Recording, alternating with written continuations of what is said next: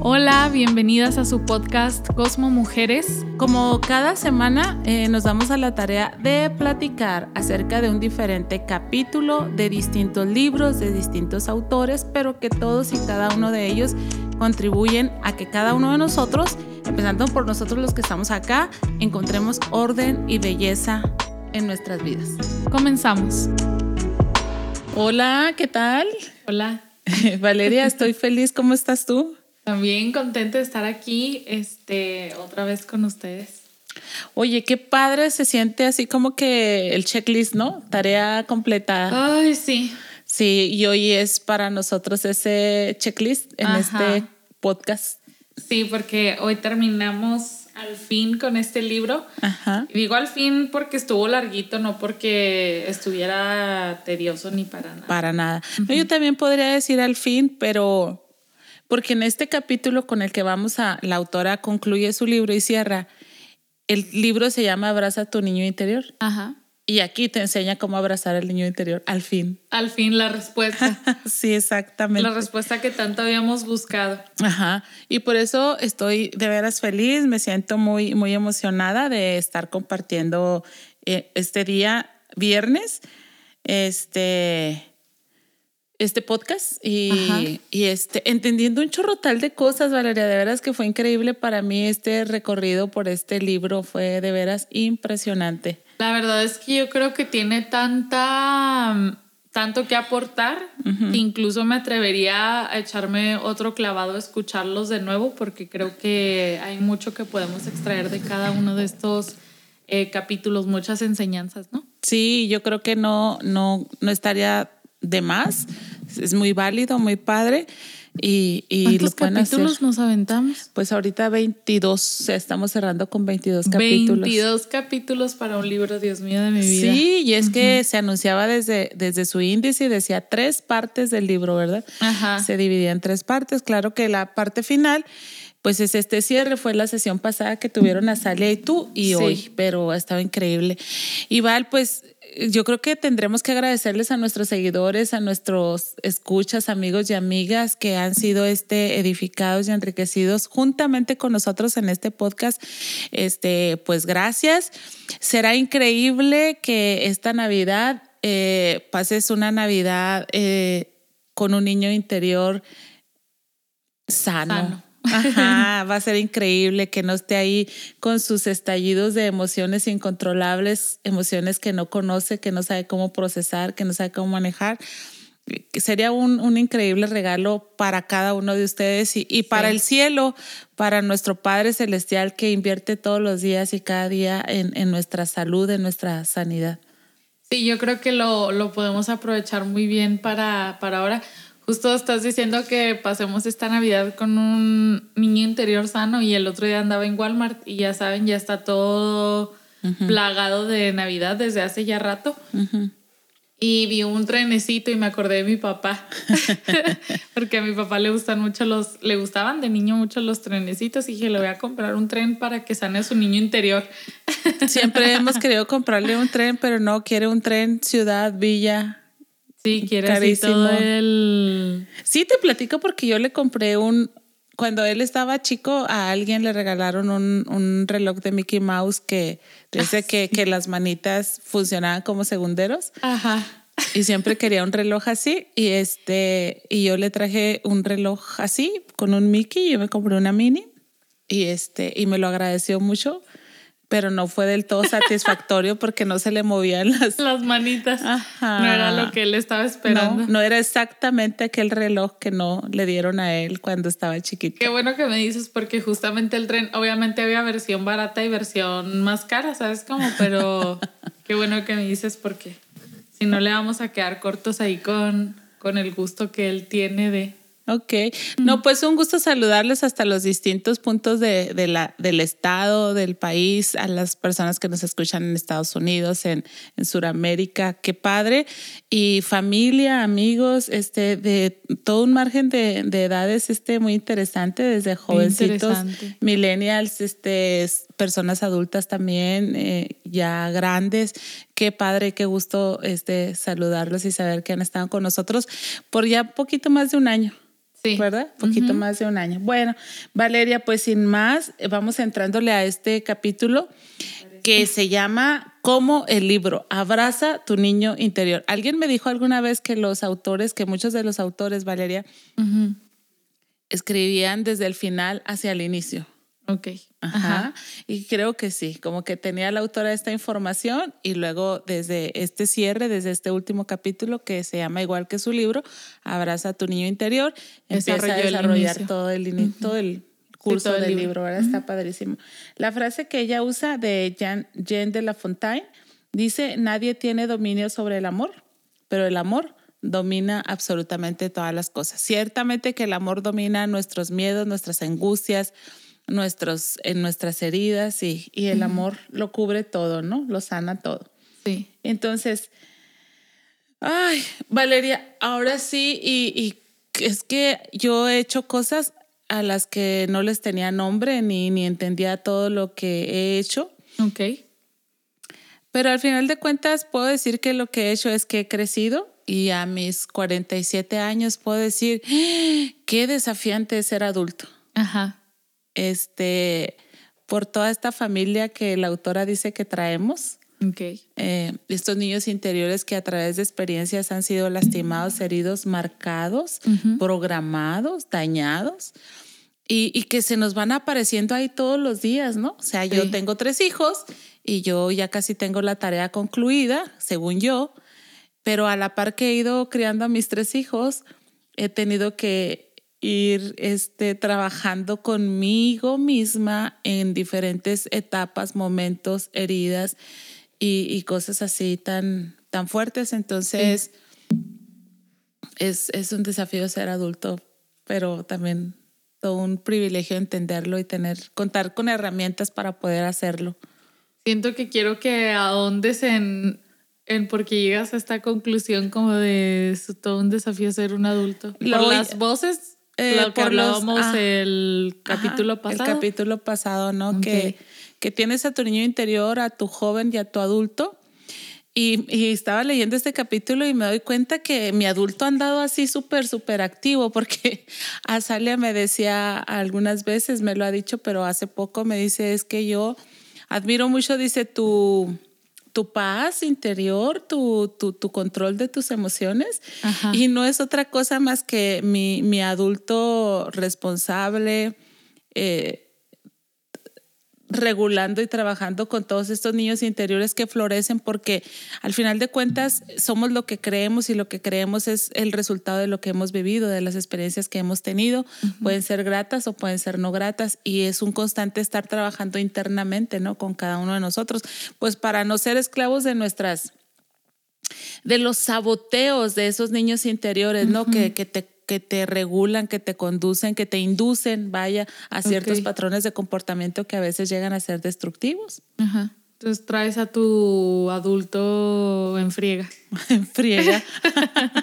Con todas estas criaturitas aquí que han vivido y que han experimentado cosas y que, y que son tendenciosos en, cierto, en cierto sentido es interesante porque la autora en el capítulo anterior aclaraba, dice, no, no quiere decir que tengamos este, personalidades múltiples, ¿verdad? Para nada, pero son realidades y, y yo, bueno, no, las, no los había entendido con nombre, como ya tal vez lo pueda hacer ahora, pero vamos adelante, ¿no? ¿Cómo hacemos para abrazar a nuestro niño interior? Tiene que ser desde una actitud de amor. Por eso digo que ese adulto que recibió amor, en mi caso, en primer lugar, del Padre del Cielo. Pero yo a mis 11 años me tuve un encuentro con Dios, con Jesús. Y de 11 años a 47, pues te estoy hablando de 36 años, que Dios ha tenido que venir tratando conmigo, conmigo, conmigo, conmigo, para desde, desde su amor irme sanando de mi vergüenza, de mi abandono, de mis temores, de mis incredulidades, ¿no? Entonces, ese, ese adulto, eh, eh, esta adulta que soy yo y que ya ha recibido esa dotación de amor, pues tiene que trabajar internamente con cada vez que va apareciendo una experiencia, una sensación, una situación que me puede que me quiere controlar, porque al final de cuentas las, las, las experiencias producen sentimientos y los sentimientos, pensamientos y los pensamientos, acciones, ¿no? Entonces, por eso digo que es así como, es como estar en estas canchas de, de, de, tenis donde te están aventando la pelota y la pelota y la pelota. Okay. ok, bueno, dice eh, la autora que a veces es más fácil amar a otros que amarnos a nosotros mismos y eso es una realidad. Cualquiera de los que nos está viendo y escuchando este, puede ratificar esta idea. A veces podemos ser más empáticos, más misericordiosos, más amorosos, más gentiles con otros que nosotros mismos. Y eso es, dice, porque nos cuesta amar una parte de nosotros que no nos gusta. Y mientras esa parte esté ahí, tenemos la sensación de que contamina el resto. Suponte que cuando eras niña eras muy llorona. Y te dijeron, ay, está llorona, por todo llora. Sí, soy. Y lidiamos con esa, con esa Araceli o esa Valeria que es llorona y que no me gusta. Entonces, ¿qué pasa? Pues estoy enojada constantemente con Araceli porque es una llorona y no se comporta como debe comportarse ante diferentes eventos. Entonces, allí, en esa... Mm, pues en esa separación o en ese enojo contigo misma, pues no abrazas a tu niño interior y vas haciendo que tu niño interior vaya teniendo experiencias más feas, más incómodas, de más rechazo, de más dolor. Y ahora eh, tú no lo estás rechazando. Estás dando una paliza tú misma, o sea, tú misma te estás dando una paliza, ¿no? Entonces, por eso, nos, por eso en diferentes cursos de desarrollo nos hablan tanto acerca de la aceptación, de la identidad y cosas así, porque de niños recibimos información externa y no la hemos quedado, no la hemos sanado y lo que hacemos es seguirle dando una tunda al niño por esa información que recibió que lo descalificaba para la vida, ¿no?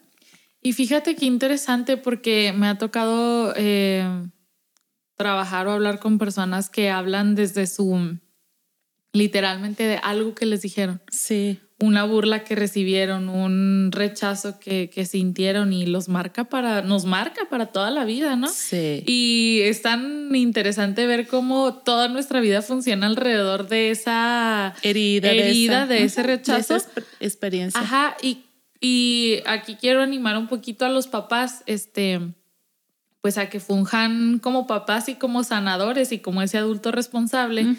Eh, que puede redireccionar esa, esa comunicación, ¿no? O eso que les, que les dijeron a, a, sus hijos, no sé. Sí, es muy padre porque a lo largo de la vida, Dios es bueno, mira, la vida es difícil tal vez, cuesta arriba, necesitas poner mucho impulso, pero a lo largo de la vida te vas topando con personas que te van descontando, pero con otras personas que van aportando a tu vida. Y esas personas que aportan a tu vida logran destacar cosas que tú mismo no, no, no, no habías visto y que muchas veces subsana o sana, produce sanidad en lo que otros habían este, eh, dañado, dañado nuestra, nuestra vida. Fíjense bien, mm, es bien fácil descubrir lo que necesitamos. Tú dices, no, no, no es tan fácil. Sí, es bien fácil porque se ha vuelto una demanda o una queja, pero hacia otros. O sea, por ejemplo, decimos, eh, si mi papá, es que mi papá fue muy, muy gruñón, muy exigente, muy pasalón, muy chequeador, este, muy duro, muy indiferente. Eh, lo que tú dices acerca de tu papá es una queja de la necesidad que tienes tú. Y o, de tu mamá o, de tus maestros, de veras, este, revisa. Y entonces, para abrazar a, nuestro niño interior, tenemos que diseñar, crear, fortalecer en nosotros mismos un adulto más responsable, un adulto amoroso o un adulto ideal. Entonces dicen que todos, sobre todo las mujeres, me van a entender más, pero también los hombres, pero las mujeres somos muy dadas al pensamiento mágico, a idealizar todo. Entonces las mujeres, este, las mujeres solemos tener una madre real y una madre ideal, un padre real y un padre, ideal. Tenemos hijos reales pero tenemos hijos ideales. Quién sabe dónde se los escondieron, pero tenemos hijos ideales. Entonces, e, ese, esa madre o padre ideal es lo que al final de cuentas requerimos y necesitamos. Entonces, como mi mamá y mi papá no tienen por qué ser más allá de lo que son, entonces yo tengo que esa idealidad que yo esperaba en un papá, en una mamá, traerla a mí como adulto para yo poder abrazar a mi niño interior. Es decir, si para mí el padre ideal era alguien que tenía una escucha activa, que se interesaba en ti y se sentaba, entonces yo tengo que tener una escucha activa con Araceli, me intereso en Araceli, me siento y escucho a Araceli. ¿Sí me explico? Si mi madre ideal era una mujer que te echara porras, que te impulsara, porque tuve una mamá que me metió muchos miedos, esta es mi mamá real, pero mi mamá ideal es la que te impulsa, la que te anima, la que te dice, tienes todo para lograrlo, entonces yo tengo que ser eso para mí. A Araceli, no tengas miedo, lo puedes lograr, mira hasta cuánto has avanzado. ¿Sí me explico? Sí, claro. Tenemos que hacer eso para poder que a, abrazar nuestro niño interior, convertirnos en los adultos que necesitamos ser como niños, o sea, en nuestra infancia. Ay, es que yo creo que necesitamos este, entender, creo esto es clave en, en, el sanar al niño interior. Tú eres la persona que te vas a dar lo que, necesitas. Ajá. Y claro que habrá personas como lo vimos, eh, sanadoras o reparadoras, ¿no? Que pueden venir y nos pueden ayudar en este proceso de, de sanarnos. Eh, pero incluso esas personas no van a venir a, a, completar. A completar, exactamente. Ajá. Entonces, lo que tanto queremos recibir, pues hay que dárnoslo. Sí. Mira, vuelvo al ejemplo del reloj de tu papá, para los que apenas se acaban de conectar. Al inicio decía que él cuando fue niño vio que le regalaron un reloj de Mickey Mouse que movía las manitas y los piecitos. Seguramente eran las manos, las manecillas. Y a él no se lo dieron y se le produjo una herida porque él no tuvo ese reloj. Entonces él quería siempre un reloj como ese. Este, los teléfonos inteligentes de manzanita eh, en su aplicación tienen un Mickey Mouse que se mueve muy padre, más que el otro, hace muchas monerías y todo. Pero mi esposo por su trabajo, que tiene que estarse constantemente lavando las manos, es bien común que extravíe relojes, relojes y todo. Entonces no acostumbra a usar reloj. Pero se anda esforzando porque él yo creo que quiere sanar eso. Y alguien le regaló un reloj inteligente que no es de la marca que traía al Mickey Mouse. Está contento por su reloj, pero no tiene al Mickey Mouse, entonces está triste. yo le traigo un Casio. Con un Mickey Mouse. que ya dije la marca, con un Mickey Mouse para sanar su niño interior y él se pone bien contento, pero luego me confiesa y me dice muchas gracias, pero este Mickey Mouse no se mueve como el del niño otro que se movía, ¿no? Entonces, él lo tiene que resolver. ¿Sí me explico? Él tiene que ir y decirse, ya no existen de esos relojes. Así como le dices tú a un niño chiquito cuando está en el drama, es que yo quería una paleta con dos bolas de no sé qué, de no sé qué, ya no hay. Ya fuimos a esa tienda, fuimos a la otra, fuimos a aquella. Entonces, ¿sí me explico? Así tiene que él sanarse porque él sabe exactamente lo que requiere, ¿no? Sí, claro. Y no otra, y no otra persona. Entonces, dice que para que identifiques a tus niños interiores con sus carencias, un ejercicio que puedes hacer es que descubras los atributos positivos y negativos en tus papás reales. ¿Qué te gustaba de tu mamá? Ah, bueno, eso síguelo practicando porque eso, eso te hace bien. ¿Qué no te gustaba de tu papá? Adquiérelo porque eso es lo que necesitas, tanto de mamá como de papá. ¿Estamos hasta ahí claros? Sí. Bueno, perfecto, porque estamos cerrando este libro y vamos a abrazar a nuestro niño interior. Entonces, es, dice, es importante que los atributos, estos negativos o positivos, los describas como tú los vives, como tú, y que esto que tú vives no define a tus papás, que a veces hemos cerrado en eso. Es decir, decimos, ay, es que mi papá no me ama. Y el papá, ¿qué? No, no, porque tú no estuviste aquí conmigo cuando quién sé qué, oye, pero yo no estuve ahí contigo porque estaba allá precisamente porque te amo, ¿no? Sí, claro. Entonces, lo que nosotros sentimos no hace buenos o malos a nuestros, a nuestros papás, simplemente es una descripción de tu, de tu necesidad al final de cuentas, ¿no? Entonces, lo que importa es, es que tú descubras que es una sensación resultado de lo que tú has vivido y entonces que descubras por qué sientes lo que sientes y lo sanes. No es para acusar a, vamos, a, los otros que están alrededor de, tu, de ti que han hecho parte de, tu vida.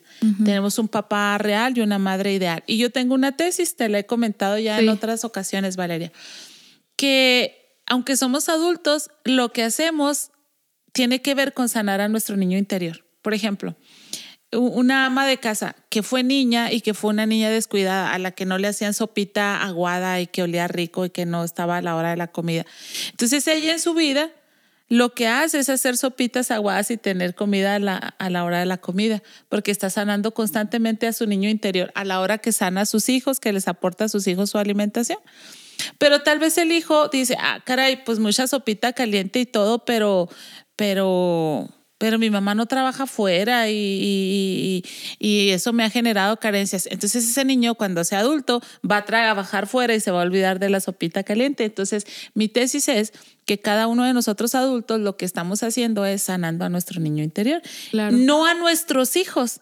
Por eso, por eso estas disputas de los hijos con los padres, papá, es que tú no me amas, papá, es que tú no me entiendes, mamá, es que tú, porque tal vez ciertamente yo a la hora de tratar a mi hijo realmente me estoy tratando a mí. A la hora de educar a mi hijo y de formar a mi hijo y de aportarle a mi hijo, estoy haciéndolo a mi niño interior y no necesariamente estoy viendo a mi hijo. Exacto. En plenitud, vaya. Y es que todos tenemos esta idea, ¿no? Lo, como lo dijiste, lo que no me dieron es lo que les quiero dar. Exacto. Entonces, por ejemplo, si no tuviste una mamá querendona, pues ahí andas tú siendo una mamá muy querendona, este, abrazándolos, besándolos o no sé, o lo que te hubiera gustado que te dijeran, ahí andas diciéndoles y diciéndoles y diciéndoles. Pero, pero nunca, muy pocas veces me intereso en saber si es lo que él necesita. Si él necesita eso, ajá. estamos pensando en, ok, a mí no me dijeron esto, me hizo mucho daño, entonces yo le voy a dar esto porque, porque si no le va a hacer mucho daño. Pero también le estás haciendo seguramente daño en no atender cuál es la necesidad real, en no verlo. tiene. Exacto. Y por eso es importante eh, este podcast y este capítulo y todos los que tienes que ir a ver si no los has escuchado todos, porque en la medida que yo sano a mi niño interior, entonces yo ya no voy a estar enfocada tanto en mi niño, sino voy a poder atender ahora a los otros hijos y, y aportarles más, ¿no? Miren, les doy un ejemplo de la madre real y madre ideal. Una madre real es estricta, la ideal es tolerante. Una madre real es criticona, la, la ideal es alentadora. Una mamá real es eh, me meto en todo y una madre ideal es una mujer respetuosa. Una madre real es incongruente, pero una madre ideal es consistente. Una madre real es distante y una madre ideal es cariñosa. Y así nos podemos ir responsable con irresponsable, cuidadosa, cuidadosa, etcétera. Entonces, la pregunta aquí que a mí se me hizo muy interesante es, si tuvieras que convertirte en tu madre ideal o tu padre ideal, ¿qué atributos este, necesitarías tener y preguntarte si tú misma los posees, porque luego a veces decimos, es que mi mamá es bien gruñona y tú misma eres una gruñona. Entonces a tu niño interior le está gruñendo la abuela o la madre, perdón, y le estás gruñendo tú misma. Entonces imagínate, pobre niño interior. Entonces, y a veces exigimos que la mamá deje de ser gruñona, pero yo misma soy gruñona. Entonces es un ejercicio de responsabilidad, de ubicación y de salida bien importante este, Val. ¿Cuáles son los atributos de la madre ideal? No, pues estos que sea alentadora, que sea responsable, que sea presente, que sea respetuosa. Ok, ¿los posees? ¿Eres ese tipo de persona? No. Entonces el primer paso es voy a cultivar en mí esos atributos que yo veo o necesito en una madre ideal, los voy a cultivar en mí. Entonces, de entrada va a ser toda una fiesta, un descanso, algo internamente muy padre porque tu niño interior va a ser respetado, va a ser alentado por la persona con la que convive 365 días, 24/7. Wow, qué interesante. La verdad es que em, creo que va mucho de la mano con lo que ya veníamos mencionando, el, no puedes pedir algo que no, que no, no tienes. y, y, luego entonces nos convertimos también en, en lo mismo. No puedes, dar, no puedes dar lo que no tienes, porque de que puedes pedir lo que no tienes, pues... Eh, sí, perdón, no puedes dar lo que no tienes. Se me cuatrapeó la frase. Pero a lo que voy es que, este... Se me borró el cassette. Es que como me regresaste a la frase, ya se me borró el cassette. Pero lo que no, no tenemos es justamente lo que estamos exigiendo de otro, ¿no?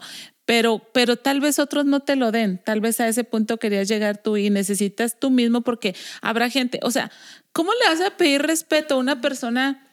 Que no sabe absolutamente nada de respeto. Y si tu niño interior necesita ser respetado, pues tú necesitas darle respeto, no esperarlo de otro. No, y voy al punto que finalmente hablamos mucho de, de o a, veces nos encontramos diciendo, ching, ¿cómo me parezco a mi mamá o cómo me parezco a mi papá, no? Eh, y entonces, por más que tratamos de huir de de esa manera en la que nos enseñaron, en la que nos crearon, terminamos repitiendo lo mismo con, con nuestros hijos. Incluso cuando estamos conscientemente diciendo, no lo voy a hacer, no lo voy a hacer, no lo voy a hacer, no ¿sí me explico? Entonces no es tanto decir, no, no lo voy a hacer como mi mamá, no voy a hacer como esto y esto y el otro, sino plantearte esto, ¿cuál es tu mamá ideal o cuál es tu papá ideal? ¿Tienes esas características o estás haciendo exactamente lo que tanto aborrecías tú de niño, ¿no? Lo que no necesitabas de niño. Hace unos días en el grupo de WhatsApp de hermanos de mi familia, una hermana mía le dijo a otro hermano que si podía mm, darnos una palabra de reconocimiento, una palabra positiva a cada uno. Y mi hermano empezó a decir muchas cosas. No, pues a, este lo admiro mucho, este es una ternura, esto no sé qué, esto no sé qué. Y cuando, y cuando llegó conmigo puso, y Araceli, pues es Araceli. Y yo no entendí qué significaba. Pero como ya sané a mi niño interior, quiero pensar quiero pensar positivamente y siempre me voy a ese pensamiento, lo elijo, pero porque voy a este punto hablando de los hábitos, de los comportamientos, de las conductas que, que a veces están tan ligadas a nosotros que algunos las llegan a creer como maldiciones, ¿verdad? Que están ahí, que no te puedes deshacer de ellas. Pero de veras, cuando tú sanas tu niño interior, puedes tomar tus decisiones acerca de qué imitas y qué tienes en tu casa y qué no vas a tener en tu casa, porque es tu casa. O sea, es, ya no estás, aunque vienes de una casa, de una familia, de hábitos, de comportamientos, de sentimientos y de emociones, pero tienes que reconocer que ellos no tenían las herramientas que tú tienes para manejar las mismas situaciones tal vez. Entonces, si tú las puedes manejar tienes más herramientas para manejarlas, pues no te va a quedar de la misma, de la misma manera, ¿no? Ayer vi un TikTok increíble de una chica que fue a hacerse un maquillaje en un lugar barato y que sobre ese maquillaje fue a un lugar caro para que lo modificaran. Y, y fue este increíble. Y lo traigo a colación porque algún, alguna maquillista, como muy artista, dirá, no, pues yo quiero el lienzo en blanco para empezar. Pero me encantó que ya venía con un maquillaje medio, limitado, ridículo, malo, lo que tú quieras.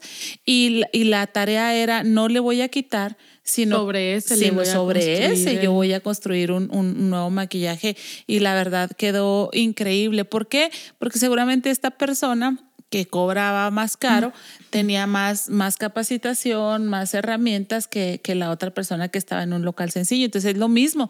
Si tu mamá y tu papá vivieron de tal o cual manera, bueno, tal vez hicieron lo mejor que pudieron con lo que tenían. Tú tienes nuevas herramientas, pues puedes hacer muchas mejores cosas. Y Echa mano de ellas. Sí, exacto. Sí. Entonces, les animo, amigas, amigos, a que vayamos este, adelante en esto de sanar a nuestro niño interior. Y sí creo que, y lo hemos visto, familias, todo un grupo de familias, hijos, eh, seis hijos, pero alguien es, es diferente. Alguien se atreve a hacer las cosas de una manera distinta. distinta. Tal vez tiene otras experiencias, otros recursos, otras habilidades. Y pasa mucho en el tema de la fe, Val. Tal vez todos eran alcohólicos y alguien le entrega su vida a Cristo y Dios le otorga otras herramientas de felicidad y de paz y de, y de comunicación. Entonces se aleja de la tomadera, de todo el grupo. Todos son tomaderos, todos necesitan tomar para, para estar contentos, para relajarse, para no sé qué. Y aquel o aquella ya no. Porque rompe con, rompe con ese patrón, con ese ciclo, ¿no? Entonces, lo podemos hacer. Sí, se puede hacer totalmente. Entonces, hay nueve caras, dice la autora, del amor incondicional que necesitamos cada uno de nosotros. Una de las caras de este amor incondicional, del amor incondicional, es la atención. Toda persona necesitamos sentirnos atendidos. Esa es una manera en que nos sentimos amados porque la atención significa que está que estoy plenamente presente para el otro y que, que el otro encuentra tiempo y tiene la disposición para relacionarse desde su corazón conmigo. Y qué padre va ser personas mm, reparadoras, ¿verdad? Porque si todos necesitamos atención, qué padre que tú y que yo le podamos dar atención uno a la vez tal vez, ¿no? 100% y que de esa manera el otro se vaya sintiendo amado. Pero habrá quien no lo pueda, que no lo pueda hacer, menos ahorita con tantos entretenimientos y con tantos distractores que tenemos. Pero bueno, yo quiero decirte que sí hay personas así y si no encontrarás una persona aquí en la tierra, quiero decirte que Dios está atento a ti. Dice la palabra de Dios que Él Dios nuestro no se duerme ni se fatiga con cansancio. Es decir, está presente. Bueno, uno de sus atributos es la omnipresencia, ¿no? El poder estar presente ahí. Y ayer escuché una canción que, por cierto, la vamos a usar para la conclusión de la predicación de mañana en nuestra cena de navideña de Cosmos, que va a estar increíble. El comercial. Sí, paréntesis, este, las queremos invitar. Tenemos mañana un evento. Ajá. Eh, Santa Noche o Holy Night. Sí. Y las queremos invitar, todas son bienvenidas a partir de los 16. Sí. A partir de los 16 años pueden asistir. Eh, si necesitan más información, nos pueden preguntar por aquí en Facebook, Ajá. a las que nos escuchan en la transmisión, o por Instagram. Eh, las que lo escuchan hasta después pues ya no van a tener oportunidad tal vez, pero... Pero díganos hoy porque cerramos hoy porque es una cena navideña, entonces vamos a, a, reservar los platillos, entonces ya es el evento mañana. Sí. Entonces si quieres ir, tienes el día de hoy para decirnos, levantar la mano y decir yo quiero ir. Pensamos en este evento, Val, mm, en tres cosas que nos súper fascinan a las mujeres, que es platicar, comer y comprar. y lo, cierto, las compras. Las compras. Y lo vamos a ofrecer los tres en uno. Y aparte, este, pues vamos a tener un tiempo de administración especial a nuestro corazón con este tema navideño y va a estar increíble. Así es que eres bienvenida si te interesa acompañarnos. Sí. Mañana a las 5 de la tarde. A las 5 de la tarde. Ok. Ok, entonces va, este, regresando a este tema de la atención, esa parte de la canción que vamos a usar mañana dice, sé dónde has estado y sé lo que has hecho. O sea, Dios, ustedes y yo tenemos la atención de Dios. Entonces, esa es una cara del, del amor incondicional. La otra, el aprecio.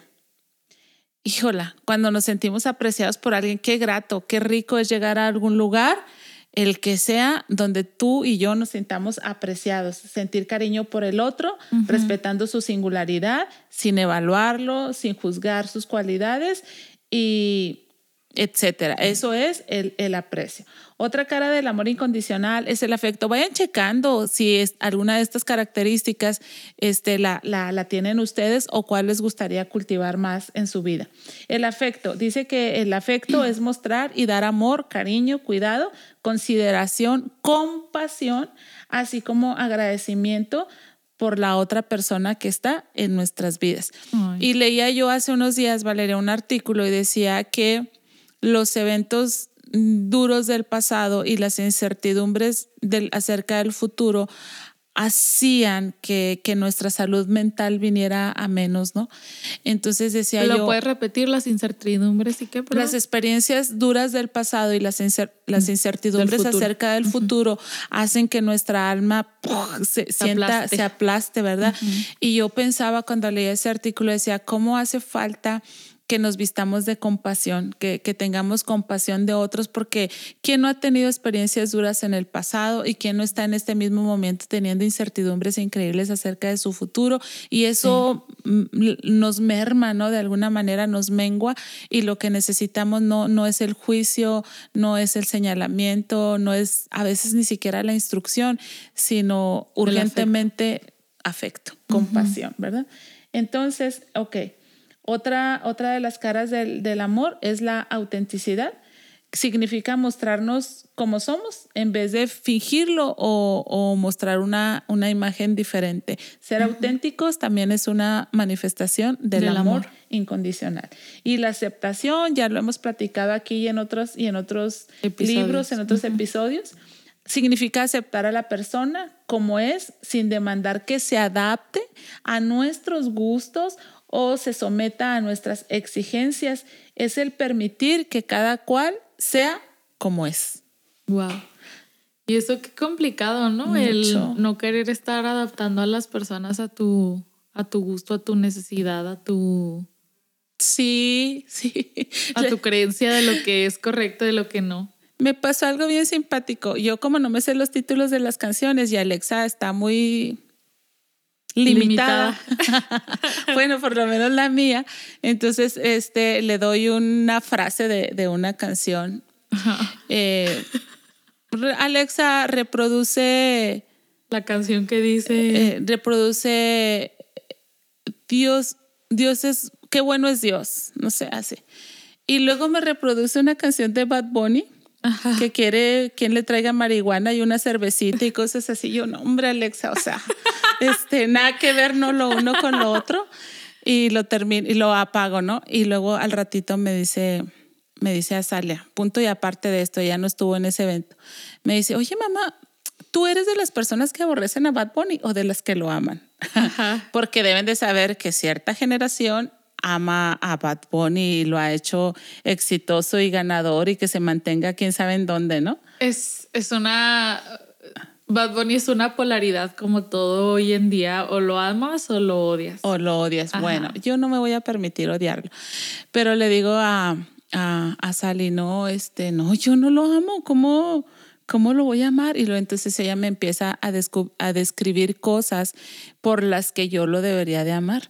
Y yo esas cosas no las alcanzo a ver porque yo estoy viendo que quiere que le lleven marihuana y una cervecita y que dice cosas feas. ¿Sí me explico? Estoy hablando de la aceptación.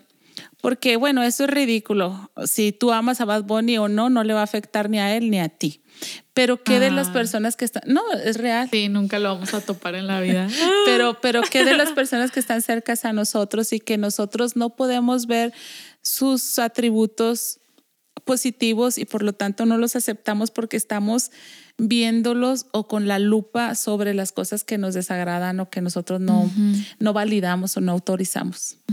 ¿Verdad? Por eso te digo que no, obviamente no es un trabajo imposible y es cultivar ese amor verdadero, ¿no? Pero creo que sí deberíamos esforzarnos un poquito más en esa cuestión porque estamos, mm, eh, estamos haciendo todo acerca de nosotros. Sí. Entonces, la vida se trata de mí, todo gira alrededor de mí, yo soy el personaje principal y todos estos son los personajes secundarios, que están aquí nada más rellenando la historia de mi vida, ¿no? Eh, y no es así. Cada quien es el personaje principal de su, de su, propia, historia. Ajá, entonces qué importante que podamos aprender a, a dar esa aceptación que todos necesitamos. Y aprender de Dios, porque Dios dice, a mis ojos. O sea, yo por, o sea, decido a mis ojos fuiste de gran estima, fuiste honorable y yo te amé, daré por lo tanto naciones por ti, hombres por tu vida. Es mi decisión a mis ojos, o sea, cualquiera puede decir que tú eres feo y que no te debiera aceptar, pero yo he Interesante decidido, eso. Ajá, El yo he decidido aceptarte. Sí. Ok. Bueno, la amistad también es otra cara del amor. Y este, ay, se me perdió la amistad. Bueno, acá está. Es el sentido de compromiso, eh, de que puedo confiar en que el otro estará allí para cuando lo necesite. Es bien padre. Y mm, este, Dios es tu amigo fiel, no vos Lightyear ni, ni el vaquerito. Dios es nuestro amigo fiel. Ah, también otra manera de amar incondicionalmente es a través del apego. Y eso significa que me siento vinculado a una persona porque nos entendemos recíprocamente qué padre, ¿no? Cuando tú sientes que puedes estar con el otro sin más ni más. Que lo quiero y me quiere, que, que me acepta y lo acepto, que me soporta y lo soporto. Nos amamos. Que nos amamos. Ajá. Y luego otro es el ánimo. El ánimo también es una. Ajá. una faceta del amor incondicional, es el sentido de acompañar, de alentar, de apoyar, de estar presente para ayudar a otro, levantarles el ánimo, decirle, ¡uh, qué padre que estás vendiendo chicles! Enhorabuena, te va a ir súper. Ajá, eso es también parte del amor. Y la admiración Sentir que la otra persona te impacta, te gusta su belleza interior, su belleza exterior, te hace deleitarte con ella. Anoche en nuestra graduación de perfiles tuvimos un momento muy rico de admiración, eh, de palabras de admiración y de reconocimiento que cómo hacen bien al alma, ¿verdad? Al, espíritu. es una manera de sentirnos amados. Siempre son necesarias. Ok, entonces en esto abrazamos a nuestro niño interior, Valeria. Tenemos que hablar del re Parentamiento. Parentamiento. ¿Qué es eso? Reparentarnos. Volver a aparentarnos, pues, a, darnos esa paternidad, esa maternidad que, necesitábamos, ¿no? Ajá. Sí. Sí, pues eh, tener un papá ideal ahora sí. No nada más en nuestros sueños, sino convertirnos en ese, en, ese, papá, o esa mamá ideal, ¿no? Sí. Porque los papás son responsables de los hijos y tienen que buscar cómo comunicarse con ellos desde que el bebito está llore y llore y llore o haciendo un berrinche o gritando y que no todavía no tiene un diálogo hablado, que no puede comunicarse y el papá tiene que hacer esfuerzos por, por tener una comunicación con él, ¿no? Entonces, en este reparentamiento necesitamos sentirnos como papás, como adultos y establecer un diálogo interior con nuestro niño interior. Y entonces es posible que vayan apareciendo niños interiores de diferentes edades. Yo no sé si a los que nos escuchan, díganme si sí o si no, o levanten la manita, hagan una mueca por aquí por el, por el chat. Díganos quién de ustedes tiene como fotografías de sus vidas, de ciertos momentos, no sé, yo tengo de mis 5, de mis 16, de mis 11, de así, pero no de todos mis 11 años, una tal vez de mis 11 años y cosas así. Y las tenemos, Valeria, porque son experiencias, porque son cosas que nos que trascendieron en nosotros, que nos marcaron. A ver, cuéntenme ustedes, amigas y amigos que están en el chat, si ustedes también tienen así ciertas, ah, yo era esta Araceli en este momento, era eh, en este momento, en este momento. Justo sabes que escuché, creo Cristian me dijo que recordábamos solamente el 15% de lo que hemos vivido. Pues seguramente, y yo creo que he leído por ahí, no recuerdo dónde, que es que el, nuestro cerebro no guarda así como fotografías de todo lo que hemos vivido, sino guarda sensaciones. Entonces mm. recordamos, Valeria, lo que produjo el cuerpo. La memoria corporal. La pues memoria corporal. La, autora, ¿no? Ah, lo dice muchas veces. Sí. Cuando el trauma dice que sí revive como esa sensación física o corporal que tuvimos en ese Pero igual el trauma, o cómo le podemos decir a la otra experiencia que no es traumática, pero que sí generó un trauma. Por ejemplo, si comiste una sopa con tu abuelita, quién sabe cómo y cómo te supo, y te acuerdas de ese momento en tu vida, pero fue la sensación que se produjo, que te dijera chiquita, que te diera la sopita, que te levantara lo que sea. Sí me explico y por eso tienes ese recuerdo. Sabes que yo lo compararía con, tal vez fue la forma de Disney de explicarlo en la película de Intensamente. ¿Te acuerdas que había pensamientos centrales? Ah, ok.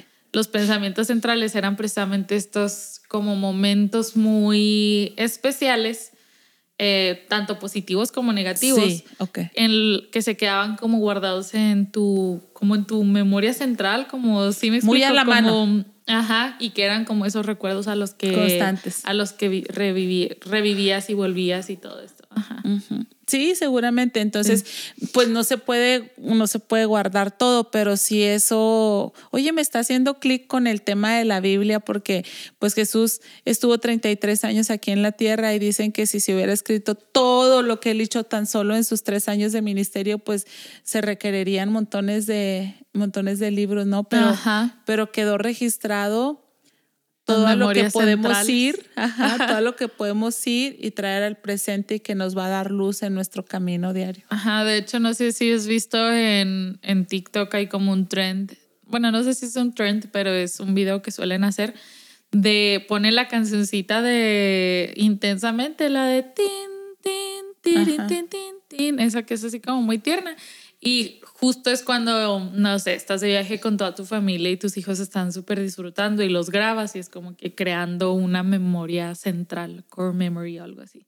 Ok. Bueno, bueno entonces, tal vez tenemos esas... Sí, obviamente no tenemos todo el recuerdo de todo porque nada más es lo que nos generó emociones fuertes, sean positivas o sean negativas, lo, que, lo que nuestra memoria va a tener ahí preservado acerca de dichos momentos.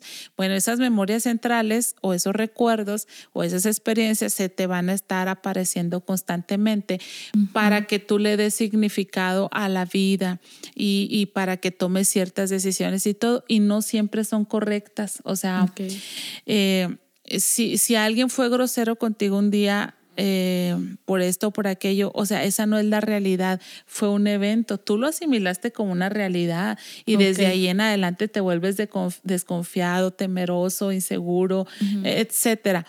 Pero, pero necesitamos trabajar eso porque no fue la realidad, fue mi experiencia al final de cuentas, ¿no? Entonces, necesitamos establecer este diálogo y lo que quería decir con estos diferentes eventos es que a eso se refiere la autora cuando dice que se nos va a ir apareciendo un niño interior en las diferentes edades de nuestra vida. Puede ser en este momento, en este, en aquello, y hay que escucharlo, hay que tener un diálogo, un diálogo con ellos. Y dice que hay algunas personas, te ha, te ha tocado hablar con personas que no tienen memoria, que dicen, no, yo no me acuerdo de nada. A mí mi vida me pasó de noche, yo, yo, no sé si, si sufrí, si lloré, pues ya, no.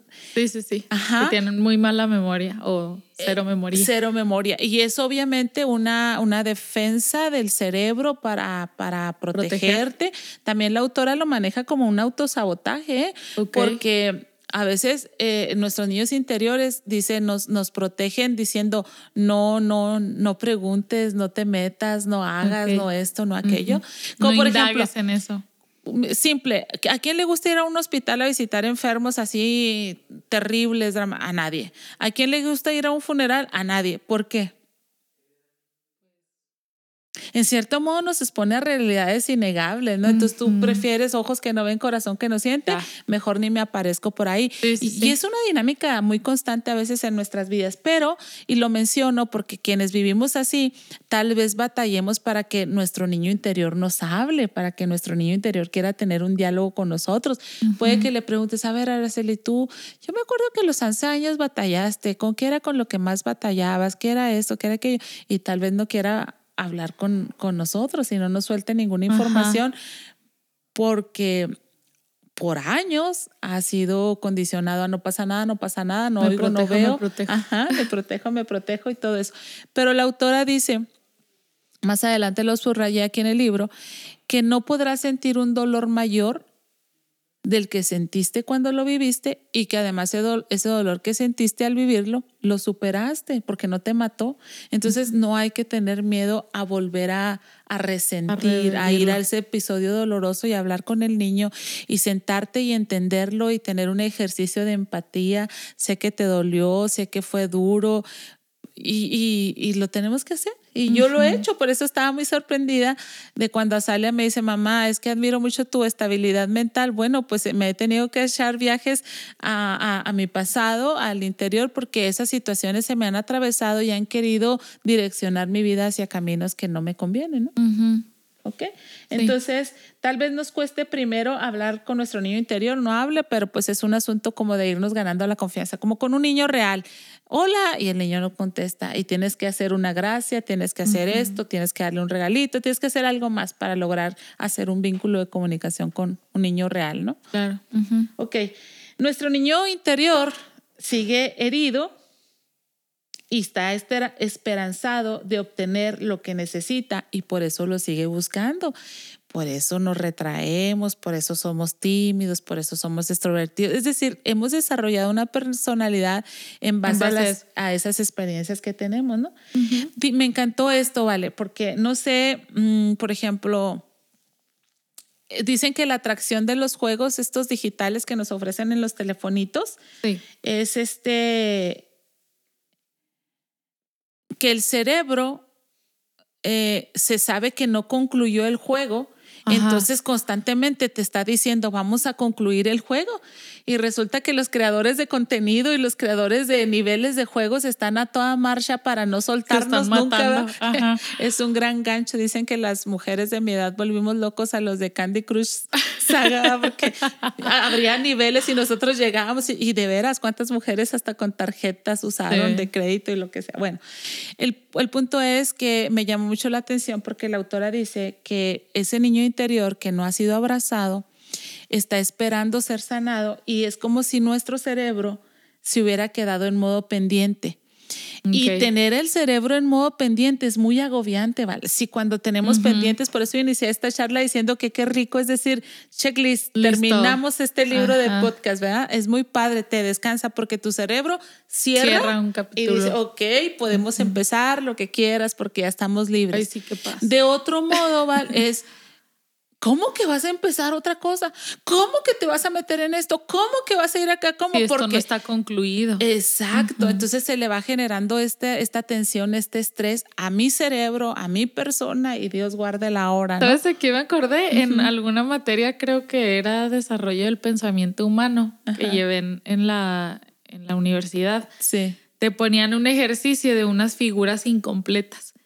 Y no sé cómo funcionaba, que tu cerebro o sea, tú ves la figura completa, pero es porque por la necesidad de tu cerebro. De completar. De, o sea, por ejemplo, era un rectángulo a la mitad y tu cerebro, o sea, ni siquiera me acuerdo cómo era el ejercicio, pero el caso es que de verdad, o sea, tú veías o hacías que el rectángulo estuviera completo porque, porque para tu cerebro es como no puede estar este rectángulo abierto o a la mitad, tengo que cerrarlo. Entonces así funciona en todo en todo eso, ¿no? Pues igual, Val, por ejemplo, mi niño interior necesita ser respetado, yo no lo oigo, no lo entiendo. Y ahí me ando metiendo en una bola de relaciones tóxicas, buscando que me respeten, ¿no? Porque así, sin que tú le ordenes, le pega la otra parte para completarlo. Pues es que el cerebro está sin dormir, ¿verdad? Trabajando. Ok. Entonces, el niño interior está intentando, digo, tu cerebro está intentando que el proceso se termine. Y probando diferentes soluciones. Cuando obtenemos nuestras necesidades, entonces transformamos nuestra historia y de esa manera modificamos nuestro presente. Yo necesitaba respeto obtuve esa necesidad, checklist, ya estoy plena, ya, ya, ya tengo el respeto que necesito. Pues ir adelante. Entonces cambio mi historia, ya no soy la irrespetada, la que no le importó a nadie, la que nadie me quiere, todos me odian y andaba yo detrás de los gusanitos, no.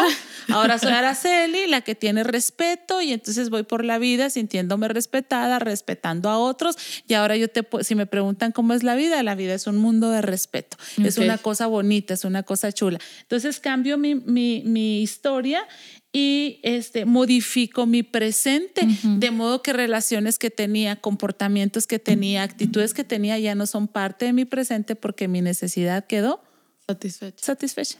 Cambié la historia. Ajá, exactamente. Porque qué loco, porque hacemos entonces toda nuestra historia de vida alrededor de esto, ¿no? O sea, eso justo que decías, por ejemplo, no me respetaron, nadie me respeta, nadie me bla, bla, bla, y haces toda tu historia de vida alrededor de, de, esa herida. ¿Y cuántas personas andan ahí con la espada desenvainada porque no lo respetan, no han resuelto su necesidad y donde quiera pelean? Es que usted es un irrespetuoso y qué barbaridad y lo voy a reportar y que lo corran y que eso. Y andan en guerra absolutamente en todos lados y cada vez va el niño interior sintiendo más necesidad de respeto y la persona por sus comportamientos y todo obteniendo menos respeto. Pues es una tragedia, es una, es una catástrofe, ¿no? Sí. Entonces, bueno, nuestras emociones y creencias son las que nos explican lo que ha pasado y nos indican lo que necesitamos hacer según nuestras experiencias pasadas. Nuestras emociones y creencias nos explican lo que ha pasado, pero esa no es la realidad, es mi emoción y es mi experiencia, ¿verdad? Cuando yo tenía cinco años me internaron en un hospital y los primeros días fue tan difícil, este, de hecho yo tengo en mi memoria perfectamente que no me podían soltar de mi mamá. Y mi mamá me retiraba de ella para, para internarme porque me consultaron en un consultorio y el doctor me dio la orden de internamiento y no me podían soltar, me tuvieron que agarrar entre enfermeras y retirarme de mi mamá y yo veía que mi mamá y, como que intentaba soltarme, pero yo creo que le quebraba el corazón y ella misma no hacía todo el esfuerzo por soltarme y las enfermeras me lucharon. Mi mamá se fue, me llevaron hacia adentro del hospital, me llevaron a un cuarto, me le salí corriendo, ¿no? Yo traía el drama, imagínate, jamás en mi vida me había separado de mi mamá y para mí, o sea, el hospital era algo enorme, un mundo en el que yo me encontraba perdida y las enfermeras intentaron controlarme, persuadirme y, no pudieron y al final me dejaron ahí, me recuerdo yo en el pasillo llore y llore, de estos que inconsolable, ya cuando no puedes con el niño, pues ahorita se le baja y entonces lo agarramos y todo eso. Entonces fue así como que tan, tan dura la experiencia. Pero Dios bendiga a todo el personal médico, sobre todo en el área de los infantiles que, que dan la vida. este, me, me, me proahijaron es decir, no, no tienes aquí a tu mamá, pero aquí, tiene, aquí tienes a esta enfermera, estoy pendiente de ti y qué quieres y me chiplonearon como nada y yo me sentía escritora en ese momento, pero quería escribir con una pluma de, pluma de animal. Me hicieron, Valeria, una pluma de animal, me la llevaron ahí de gallina, no sé qué. O sea, me fueron bien consecuentes conmigo. De modo que yo después de ahí he tenido que ingresar al hospital por diferentes este, cirugías que he tenido. Y para mí no es una experiencia traumática ir al hospital. O sea, yo sé que voy enferma, pero sé que hay personas que, que van a estar muy al pendiente de mí. Eh, de hecho, a una hermana mía le decía cuando la ingresaron hace muchos años a una intervención quirúrgica, iba a estar en, una, en un cuartito sola. Le digo, en lo que te operan y todo, disfruta, llévate unos libros, lee, no pasa nada. Entonces, porque ¿qué son los hospitales? Y vamos a dar una respuesta en base a la emoción y a la experiencia, pero no es la realidad, ¿verdad? Entonces, si nosotros trabajamos nuestra experiencia, la sanamos, vamos a tener una perspectiva distinta, no de miedo, no de terror, por darles un ejemplo, pero ustedes pueden llevarse esta experiencia a, todos lados, ¿no? Que, tengan. Entonces, este, se me hizo necesitamos transformarnos, transformarnos. Y transformar quiere decir cambiar la forma, la estructura, la condición, la naturaleza, el carácter, es decir, son cambios de fondo, de, primer plano. Hay que ir a la experiencia y, yo constantemente tengo un diálogo, por ejemplo, cuando estoy muy enojada, y suelo en algún momento de mi vida hacer un, una pausa. Una pausa y a ver, ¿por qué estás enojada? Por esto, por esto y por aquello. Ok, puedes hacer algo, eh, eh, son tus errores, son tus decisiones, son las circunstancias, lo puedes modificar, no lo puedes modificar. Yo tengo un diálogo interno conmigo para, para, para determinar cómo me voy a comportar. O sea, no podemos dejarnos conducir por la carga de emociones y de sensaciones, pues entonces es una catástrofe. Ahí nos hallan, ¿no? Ajá. Definitivamente. Ajá, y entonces esto de abrazar al niño interior, Valeria, pues tiene que ver directamente con un cambio, con la transformación. Y dice aquí la autora que si cambiamos las limitaciones aprendidas, se modifica nuestra experiencia. por ejemplo, mi primer día de entrar al hospital y la noche, la enfermera que me trató en la noche muy mal, que me hizo tragar cinco cápsulas así de jalón y tapándome la nariz y era una mujer así enorme. Yo, la veía más enorme, ¿no? Siendo una niña chiquita. Pero después de ahí, como que esa fue la parte terrorífica y después de ahí nada más ángeles me visitaron en el hospital y tuvieron cuidado de mí. Entonces se cambió mi limitación y mi experiencia se modificó. De hecho, quiero decirles que yo duré internada en el hospital un mes, 15 días. O sea, tuve, tuvieron mucho tiempo para sanarme y para cambiar mi, mi, mi experiencia y mi perspectiva, ¿no? Entonces, este, debemos de reconocer cómo la, lo que hemos experimentado ha generado es creencias, Valeria. Porque somos lo que creemos, pero la creencia es resultado de la experiencia, no necesariamente de la realidad. Mi experiencia me ha generado una creencia y esa creencia determina mi presente, mi personalidad.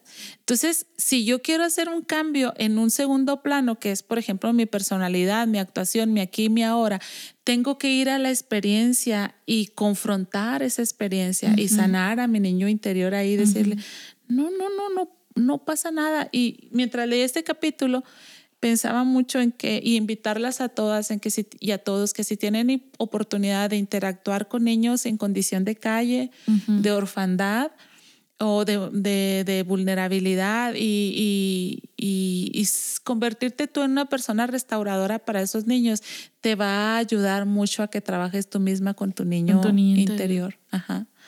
Ok. Entonces, dime, Val. Em, te iba a decir algo de lo que estabas mencionando antes de, de avanzar tanto. Sí, pero otra vez se me fue. Es que estoy tratando de, tratando de seguirte así en el, en el ritmo que es que los capítulos son largos, tenemos que ir rápido, entonces estoy así como que sí. se me va la Yo quisiera así como que en un punto quedarme ahí, desarrollar y todo, pero queremos terminar en esta, en esta sesión, ¿verdad? Entonces, perdón, Val, sígueme. No, no, no está y ustedes también, amigos y amigas, ahí vayan, corre, corre conmigo, ¿no? Desde nuestra infancia estamos siendo programados desde afuera, es decir, por las experiencias que tenemos, y eso hace que desarrollemos nuestra personalidad. Es decir, generamos una manera para defendernos del daño que nos causa esa programación.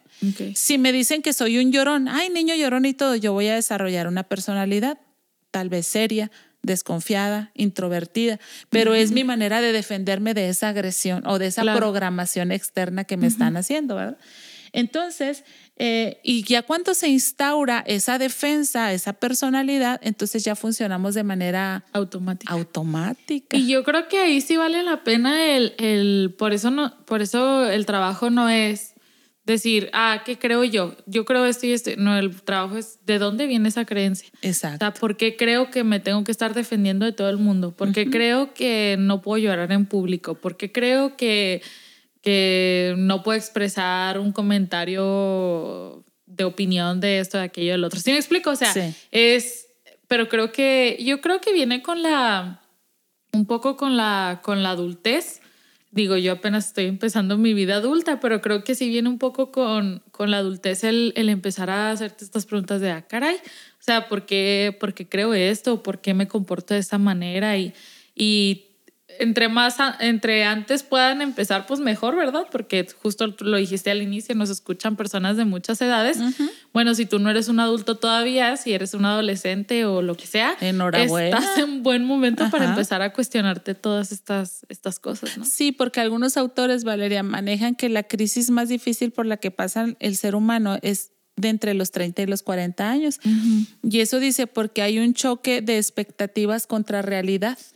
Y es muy fuerte, o sea, tú, tú, tú vienes a tus 20 con todo, con todo, con todo, y a los 30 te das cuenta que por más que, que, que, que te esforzaste, que te entregaste, que te apasionaste, no estás, o sea, tu realidad es, es discordante con, con, tu expectativa, pero dice, dicen algunos autores que a los 40 años empiezas una etapa muy bonita que es una etapa de sanación y de reconciliación, pero no tiene que ser así, ¿verdad? O sea, puedes, este, como bien lo dice, si estás más joven, pues entre más rápido aprendas, menor, menor serán los, los golpes, no los tropezones. los daños. Ajá. Para reprogramarnos, dice la autora, hace falta que podamos volvernos el niño que fuimos con sus sentimientos, pensamientos y actividades y hacerles que tengan nuevas experiencias para cambiarles el programa. Yo les he platicado, yo, y lo voy a hacer, Valeria, voy a buscar dónde adquirir esa herramienta porque eh, no sé si se llama regresión. Porque nosotros como creyentes decimos, ¡Ah! ¿te van a llevar a dónde? No, no, es un ejercicio como el que hizo tal vez el salmista. ¿Por qué te abates, oh alma mía? ¿Por qué te turbas dentro de mí? Pero con una mm, guianza. Eh, una musiquita relajada, descansa. Una meditación guiada. Una meditación guiada, sí. Y luego lo hicieron conmigo y de veras sanó un aspecto muy importante de mi vida, porque en, en mi imaginación vamos a irnos todos a los cinco años. A ver, recuerda cómo eras, cómo te peinabas, cómo vestías, esto, aquello, lo otro, en dónde te. Ahora llévame a tu casa, decía la instructora. ¿Cómo es tu casa? de qué color está pintada, cuántas habitaciones, cuáles, llévame a tu recámara, no tenía recámara, no sé, te vas trasladando, ¿no? Y luego llega el punto en que, ¿cómo te sientes? Mm. Y ahí encuentras, ah, caray, me siento triste, me siento enojado, me siento enfadado. ¿Por qué te sientes así? ¿Qué está pasando a tu alrededor? Lo que decías ahorita, o sea, ¿Qué creo? Pero ¿de dónde viene esa creencia, verdad? Entonces, a las personas que no hablan y no hablan y no hablan, ¿Por qué no hablan? ¿Qué creen? No, es que yo me voy a equivocar, seguramente voy a decir puras tonterías, esto no es para mí. ¿De dónde viene eso?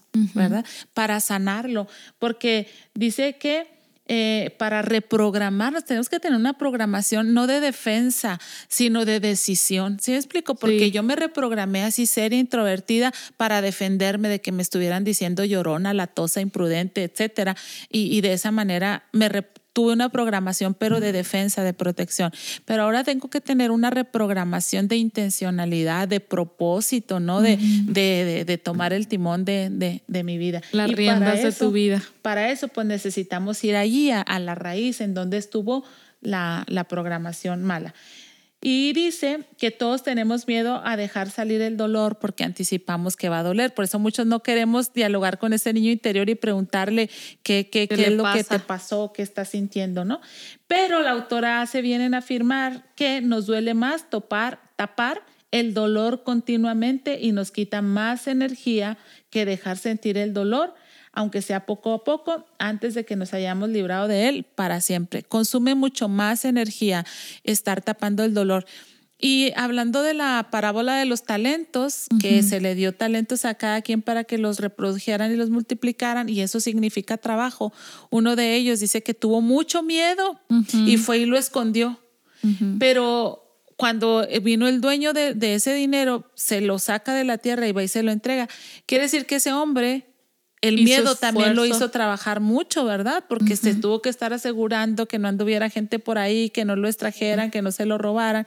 Y no produjo nada, ¿vale? O sea, es lo más penoso, que por el miedo se consumió, consumió tiempo, energía y esfuerzo, pero no tuvo ningún resultado satisfactorio. Sí. Este, y dicen lo mismo de las emociones, cuando no nos permitimos vivir las emociones, es el mismo trabajo estarlas reprimiendo y guardando el mismo trabajo o más energía la que, la que le ponemos a, estar sí callando nuestra, nuestra y que al final de cuentas, Valeria, empiezan a brotar por todos lados lo que según nosotros estamos ocultando o callando, ¿verdad? Todos lo ven. Oye, se te está chorreando algo, oye, se te está saliendo. ¿Te acuerdas de los juguetes esos que eran como con que como tipo un pelón pelo rico, que era, por ejemplo, el señor cara de papa o ah, algo así. Ah, pues el señor cara de papa también le pasa en la película, creo. Que pues se le salen las extremidades y luego le empieza a salir así por, los, por los orificios, ajá. Entonces creo que así nos pasa como un pelón, ¿no? Nos aplastan y se nos empieza a salir así para todos lados el, lo que está, lo que está adentro. Sí, sí, sí.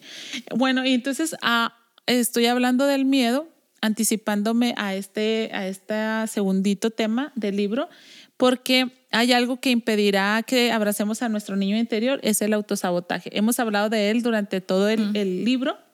Nos autosaboteen. Sí, los autosabotajes se producen porque una parte nuestra, posiblemente un niño interior nuestro, tiene miedo de que la otra parte quiera cambiar.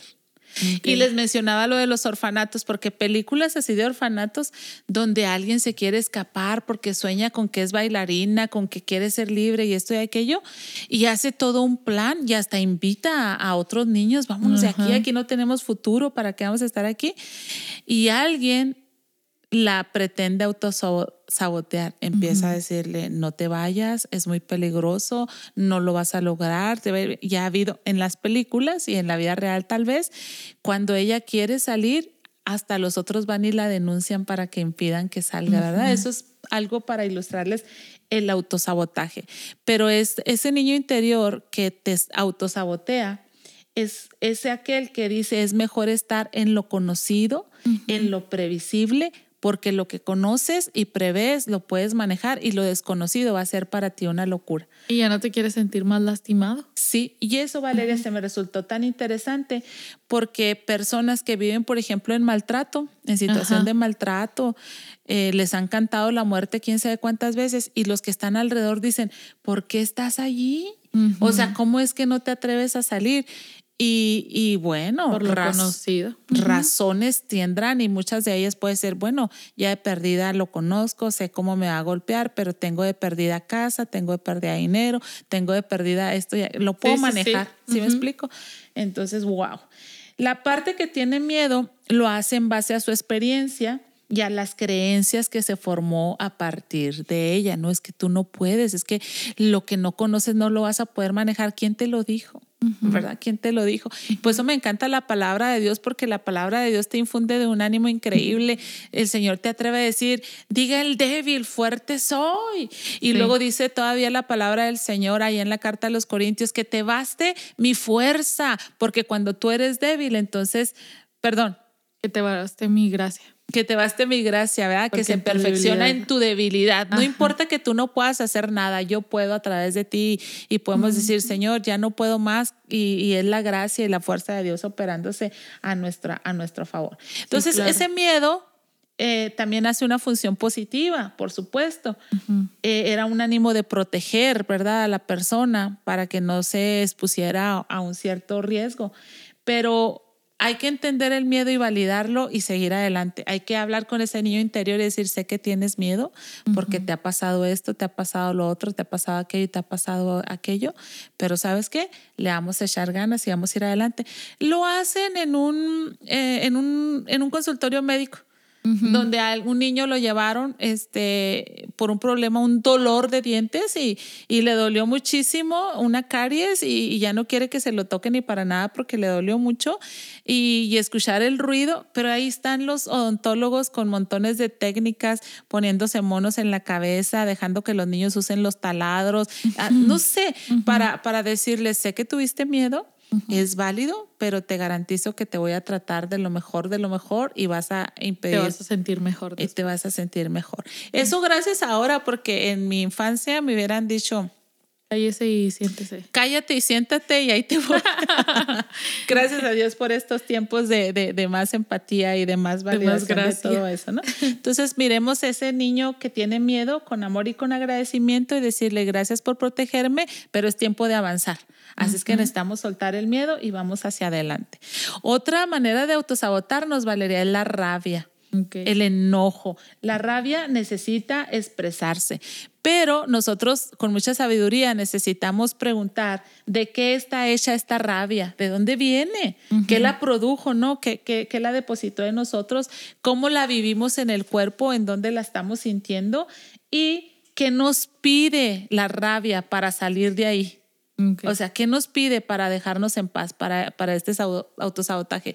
Seguramente la rabia nos pedirá que atendamos cierta necesidad o que le demos ciertas garantías, ¿no? En la medida de nosotros vamos a, de nuestras posibilidades, la ofrecemos y vamos siendo libres del, del enojo, porque hay gente que está tan enojada y dice, no, no, ni para qué lo intento, no va a funcionar. Y es la rabia, o sea, es el enojo, pero ¿de dónde viene? ¿Qué la produjo, no? Y resolverla. Sí. ¿Cómo la ves con esa rabia, Vale? ¿Qué te puedo decir? ya ves que mi neatipo carga con mucha rabia. Sí, el mío también. Solo que escondido, Ana. en, los rincones. así, muy, muy haciéndole cariñitos. Abajo de la cama. los autosabotajes los tenemos que entender como parte nuestra. Pero si los objetivizamos como niños interiores nuestros que tienen necesidad de expresar algo, y les damos la oportunidad de hacerlo, vamos a conseguir la transformación. Negando todo, no se resuelve nada. Entonces vamos a decir, ok, si estoy enojado, si estoy triste, si estoy enfadado, si tengo miedo, Necesitamos validar, o sea, darle nombre a todas esas emociones, buscar de dónde vienen, en la medida de nuestras posibilidades, ir a la experiencia que suscitó esa creencia de miedo, de enojo, de rabia y sanarla. Ahí está el niño interior esperando ser abrazado. Ser sanado. Ser sanado. Sí. Ok. Entonces, mm, para crear ese vínculo, el primer paso que tenemos que hacer es escuchar Okay. Los, los niños necesitan ser escuchados con atención, que los adultos se interesen por las cosas de ellos, que les parezcan importantes, que se bajen a su nivel y quieran saber más. Así como un niño físico te demanda, exactamente el niño interior. Eso te iba a decir, si ustedes han tratado con niños, porque sé que hay personas a las que no les agradan mucho los niños, este, pero si has tratado con niños, sabes más o menos cómo debes de tratar a, un niño, ¿no? O sea, cómo te tienes que poner a su nivel, cómo tienes que ser este accesible para él, cómo, cómo tienes que crear esta confianza, ¿no? Entonces, pues vale la pena reflexionarlo así para aplicarlo con nosotros mismos. Por eso en el capítulo anterior a este pasado, que hablamos de la etapa de los 65 en adelante, me gustó que dice que cuando tienes tus niños, tus nietos, también son tu oportunidad de sanar a tu niño interior porque a través de ellos y sus ocurrencias y todo, eh, están tocando sensibilidades. Fibras, sensibles. Sí, sensibilidades. Entonces, así, lo que un niño real, físico te demanda, te demanda también tu niño interior. Pero ahí pensaba yo, Valeria, un niño, decíamos mucho, en, creo que en este libro, la paternidad es para adultos. No, en el libro pasado, la paternidad es para adultos. Entonces, un niño necesita que haya un padre, un adulto sano, bien equipado, bien formado. Igual, mi niño interior necesita que yo, Araceli, sea una adulta sana y bien formada para ir tomando cuidado de él. Sí, claro. También los niños necesitan rutina y disciplina. Y yo no practico esto, ¿eh? pero la autora lo recomienda que sea como una rutina, que tú tengas una cita por semana con tu, niño, interior, que tú decías hablar. Yo no, yo no lo hago así, pero yo en cuanto desconozco o, o, que mi comportamiento está siendo así como que raro, digo, necesito platicar conmigo. ¿Verdad? A ver qué está pasando. A ver qué está pasando. Pero la autora dice de rutinas y disciplinas, ya saben que los niños se levantan a tal hora, duermen a tal hora, comen a tal hora, a tal hora se les alimenta, a tal hora se les cambian los pañales.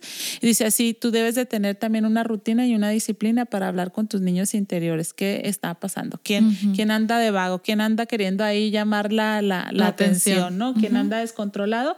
¿Por qué se está descontrolando? ¿Qué quiere? ¿Qué tipo de atención necesita? y pues dársela. Cuando el pequeño está angustiado, necesita compasión.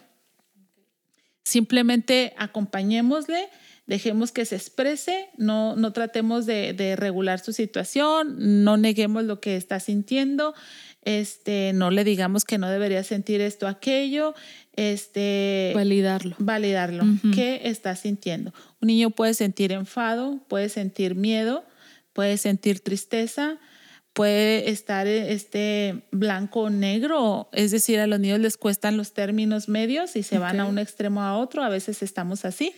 Los niños también pueden sentir alegría y necesitamos estarles dando constantemente frases reconfortantes a los niños en cada uno de esos, de esos sentimientos. Entonces, ah, mm, hemos hablado que tenemos varios niños interiores, tantos como experiencias dolorosas. Wow. Que se han quedado bloqueadas y suspendidas en el tiempo en el que se produjeron. Imagina ir de uno oh, yo me estoy sintiendo así como muchos, como la Blancanieves con muchos enanos. Puede ser una magnífica ilustración. En los Minions.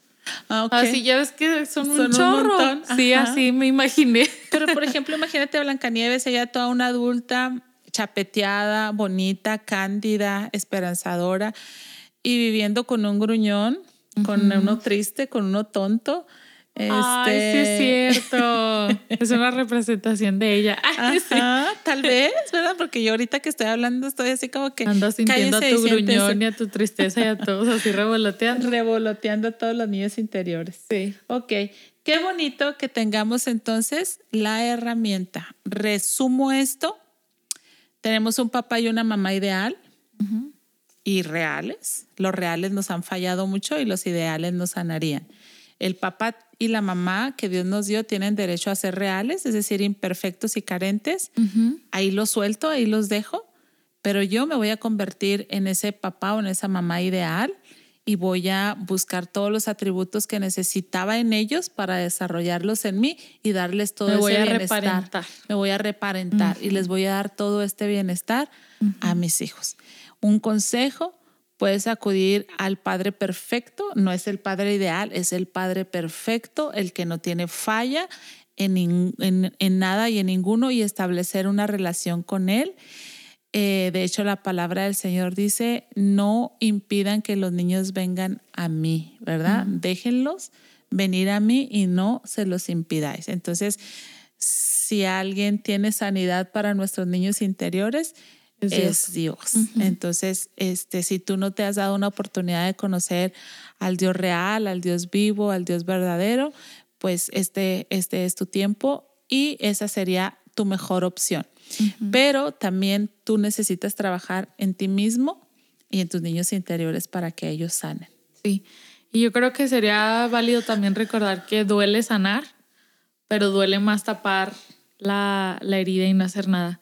Justo ahorita estaba pensando, ¿qué pasaría si sufrieras un accidente y como no quieres ser intervenido por un médico porque te da miedo, te aguantas y te aguantas y te aguantas?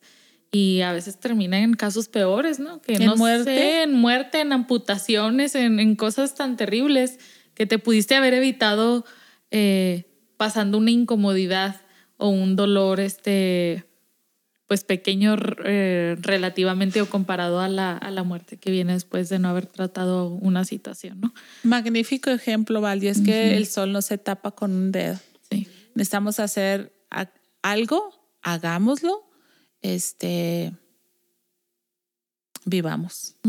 Que la muerte nos encuentre viviendo. Viviendo. Viviendo bien. Viviendo bien, eso será todavía magnífico. Eh, si no has escuchado todos los podcasts de este libro, que fueron 22 capítulos, te invitamos a que te tomes el tiempo, lo revises. Si sí los escuchaste y quieres escucharlos, está perfecto Sí. para que vayas este, reforzando el aprendizaje y haciendo las tareas que tal vez debes de hacer en cada uno de los capítulos. De veras te garantizo que va a ser toda una bendición para tu vida. Es tiempo de transformarnos, de sanarnos, de abrazar a nuestro niño interior. Y nosotros vamos a entrar en un receso navideño. Por allá en el 2023 este, regresaremos a estos micrófonos y a estas pantallas Con todas las ganas. con todas las ganas del mundo. Ajá. ya con el niño interior sanado. Así es. Para eso son las Amigos, vacaciones. Amigos No y amigas, este, feliz Navidad, que tengan bonitas vacaciones Felices y nos fiestas, vemos. feliz año nuevo, Sí, sí, sí, feliz, todo. feliz diciembre. Ajá. Nos vemos al regreso de año con estrenando un nuevo año y también pues un nuevo capítulo de podcast Cosmo Mujeres. Aprovechen las vacaciones para escuchar todos los demás episodios de los demás libros. Sí. Besos, un abrazo Bye, bye. y muchísimas gracias por su grata compañía. Bye. Bye.